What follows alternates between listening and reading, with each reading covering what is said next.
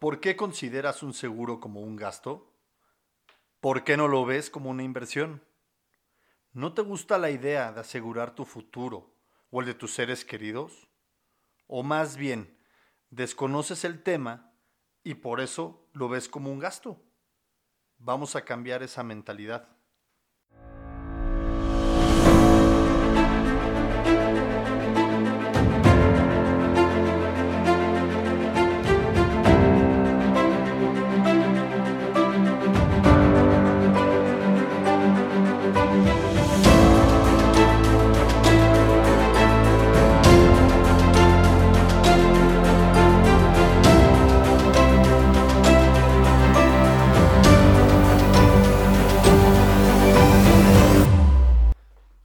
Bienvenidos al sexto capítulo de ¿Estás seguro?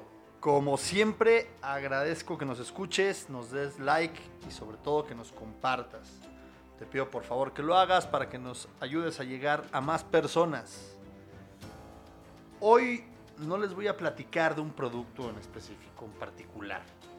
Hoy les voy a contar algunas de las experiencias que he tenido a lo largo de mis cinco años como agente y una de cuando no era agente y me hice cliente de un seguro. Voy a hablarles de objeciones, preguntas y, por qué no decirlo, de ataques que me he encontrado contra la aseguradora o el seguro en particular. No quiero que en su mente mal pensada vayan a creer que a huevo les quiero vender un seguro. Pero sí quiero que se metan en sus cabecitas, que quiero que entiendan que un seguro no es un gasto, es una inversión, una seguridad financiera y, y no un gasto innecesario. Nuestra sociedad es una sociedad que le encanta quejarse, mentar madres y sufrir. Por ejemplo, el famosísimo gasolinazo.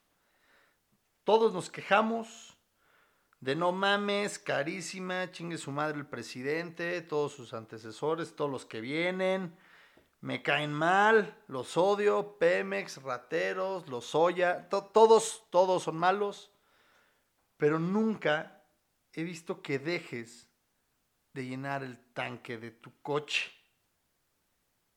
Güey, José Ramón, si no es en mi coche, ¿en qué me muevo, papá?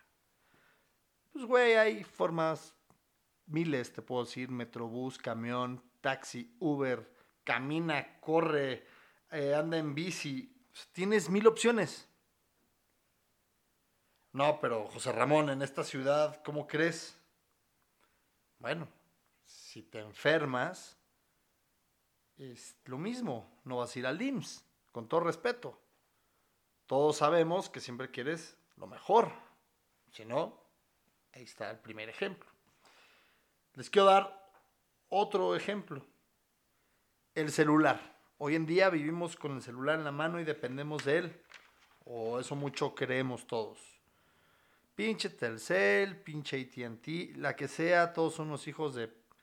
Cambiaron mi plan, lo subieron 300 pesos y aparte el iPhone nuevo vale 30 mil pesos. Pues güey, cómprate un celular más barato y baja tu plan.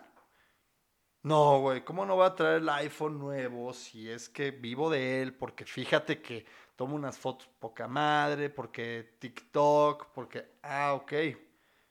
¿Y cómo pagas esos 30 mil pesos más el plan? Y contestan como humildemente, güey, pues me lo difieren a meses o me lo cargan mensual. Yo se lo dejo a la tarjeta pero lo pagas. Lo importante es que pagas esa mensualidad de mil, mil quinientos pesos, lo que sea, pero lo pagas. No me digas que no podrías ahorrar esa lana o pagar esa lana mensual para tener un seguro. Bueno, ya saben por dónde voy. O sea que voy a avanzar a decir, ¿te atreverías a pagar anualmente mil, mil quinientos, dos mil o hasta cinco mil pesos mensuales por tener un seguro de vida, un seguro de gastos médicos, que es importantísimo. Hoy en día estamos viviendo un año de pandemia, de COVID, de enfermedades, hay miles de cosas que te puedo decir, pero que necesitas un seguro. Me dicen, pues sí, sí, sí lo puedo pagar. Y entonces, ¿por qué no lo haces? Y entonces viene la segunda objeción, ¿no? Pues es que las aseguradoras nunca pagan, cabrón. ¿Cómo que nunca pagan? Sí, no, es que fíjate que un cuate de la chamba tenía seguro y, y su hija se enfermó y no le pagaron nada. Oye, ¿sabes bien por qué o qué pasó? No, no, nada más no le pagaron nada. Muy bien y a ti te interesa estar protegido, pues no, es que, pues mira, yo soy muy sano, la chingada, y ¿qué me puede pasar? Pues no sé, por darte un ejemplo, la principal enfermedad de México es la diabetes eh, y su costo anual en un tratamiento conservador que ya controló todo sería de 130 mil pesos anuales. Los tienes para pagarlos porque es un tratamiento que ya vas a tener de por vida. Ay, güey, no, pero pues es que en mi casa a nadie le ha dado diabetes. O sea, siempre te van a buscar para decir no me interesa. Entonces, hay que entender que sí es necesario. Y te explico por qué. Tengo un caso de una persona que entró a el hospital y me acuerdo que me habló para decirme que iban a operarlo, etcétera, etcétera, y que quería el seguro, y ahí está, ¿no? Bueno, hicimos todo, metimos sus papeles, lo operaron, todo muy bonito, y a la hora de pagar, pues él pagó 50 mil pesos. No mames, José Ramón, eres un cabrón, pagué 50 mil pesos, güey. ¿Qué te crees? Me robaron tú y la pinche aseguradora, no sirven para nada, son unos tranzas. Bueno, a ver, espérate, ¿qué pasó? Vamos a ver. Yo te ayudo, el caso es de que yo te quiero ayudar. También por eso hago este podcast, para ayudarlos a que entiendan que no los queremos robar, pero siguiendo con el ejemplo. Le dije, a ver, ¿cuánto fue eh, la cuenta? No, pues 150 mil pesos. Y el 10% de tu coaseguro, no, pues 15 mil pesos. Y tu deducible de 35 mil pesos, ah, pues son 50 mil. Pues, güey, pagaste lo que te correspondía pagar. Muchos no queremos entender o no entendemos que a nosotros también nos corresponde pagar. Este güey todavía me reclamó, no, es que es tu culpa porque yo pagué 50 mil, qué poca madre. Y entonces le dije una cosa muy sencilla que para ustedes no será, espero que sí. Le dije, bueno, pero dame las gracias porque te ahorré 100 mil pesos más. O sea, te ahorré un gasto. El día que te convencí y te hice firmar de que es necesario tener un seguro de gastos médicos mayores. Se quedó callado, supongo yo que hizo números, supongo yo que se relajó, supongo yo que entendió. Y me dijo, tienes razón, porque ahorita no hubiera tenido los 150 mil pesos para pagar la cirugía que me tuvieron que realizar. Entonces, es muy difícil Entiendo que son temas complicados, que son circunstancias dificilísimas, un enfermo, una muerte, un accidente. Por eso te insisto y te invito a que entiendas que un seguro de gastos médicos mayores es necesario. Me voy a ir a los de vida. Oye, ¿no quieres un seguro de vida? No, fíjate que yo no me voy a morir. Ah, cabrón. Y si me muero, pues ya no pasa nada. Y aparte de todo, tengo en el entendido que pues no me va a dar tanta lana. ¿Cómo que no te va a dar tanta? O sea, ¿Cómo que no te va a dar? No, a ti no te van a dar un peso porque eventualmente te vas a cascar, mi hermano. No eres inmortal. Pero a tu familia, a tus seres queridos, sí les van a dar una muy, muy buena lana. Porque aparte de todo, quiero decirte que el día que tú faltes, yo soy tu agente de seguros y yo me voy a encargar de que tu familia reciba lo que estipulemos tú y yo hoy en día. No, pues eso sí te lo agradezco muchísimo, pero pues es que yo he escuchado que no pagan. Y volvemos al que no pagan. Y le vuelves a preguntar, oye, ¿por qué? Pues, ¿Qué pasó? No, es que fíjate que yo tenía un amigo que trabajaba y de prestación tenía un seguro de vida y se salió y al mes se murió y a su esposa no le dieron nada. Bueno, pues punto número uno, porque es una prestación, campeón. No te hagas güey. Y punto número dos, si ese señor hubiera estado asegurado, te apuesto a que tú hubieras corrido a comprar un seguro de vida.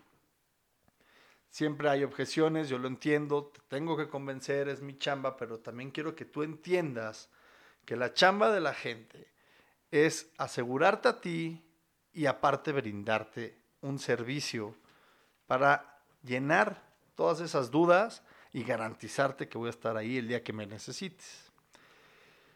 Por último, el tema del ahorro. En este tema es muy chistoso, las nuevas generaciones, que yo podría ser millennial, ya no sé ni qué soy, yo creo que me quedé en el limbo porque como que no le entro a ninguna. Eh, todos son doña y don bolsa. No, güey, ¿para qué ahorro ahí? Si yo en la bolsa lo voy a triplicar, cabrón. Bueno, pues les voy a contar mi experiencia, yo que no le juego a la bolsa y que me gusta diversificar mi dinero, porque es lo único que quiero que entiendas. No te estoy diciendo que metas todo tu dinero al seguro, que lo diversifiques.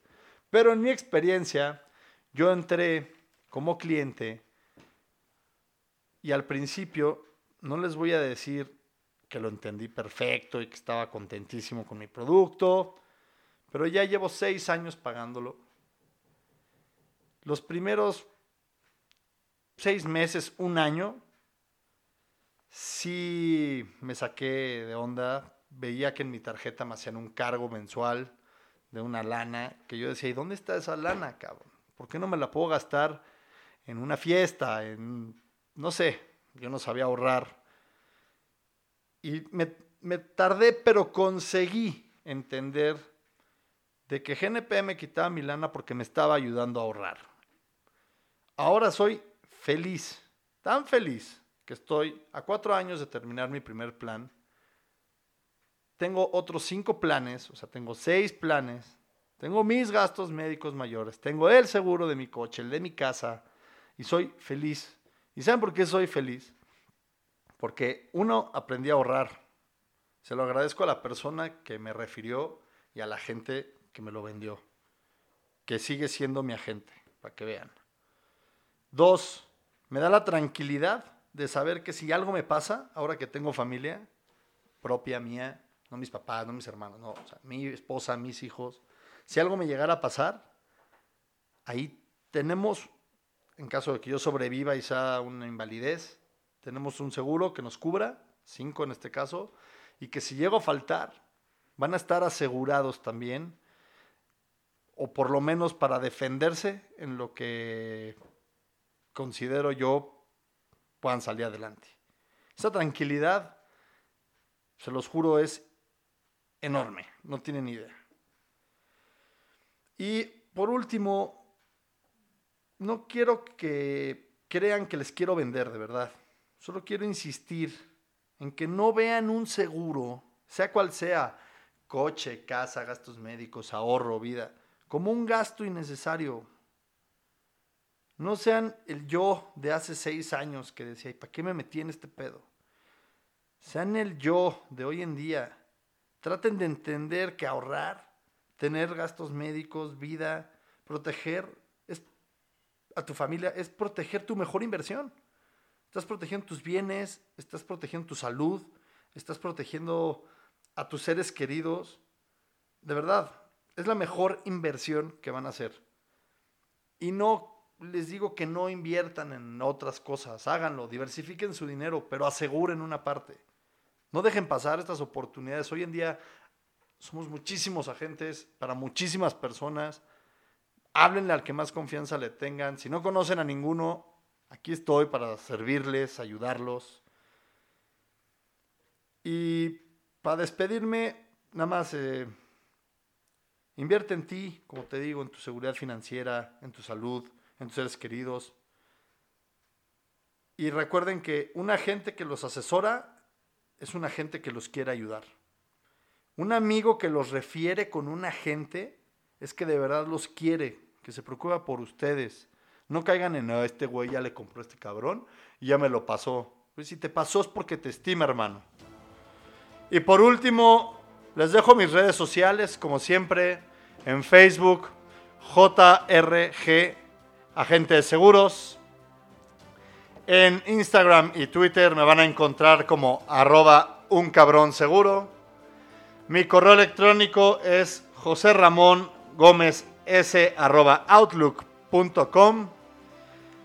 Hashtag ayúdenme a ayudarlos, señores. Cuídense y nos escuchamos la siguiente semana.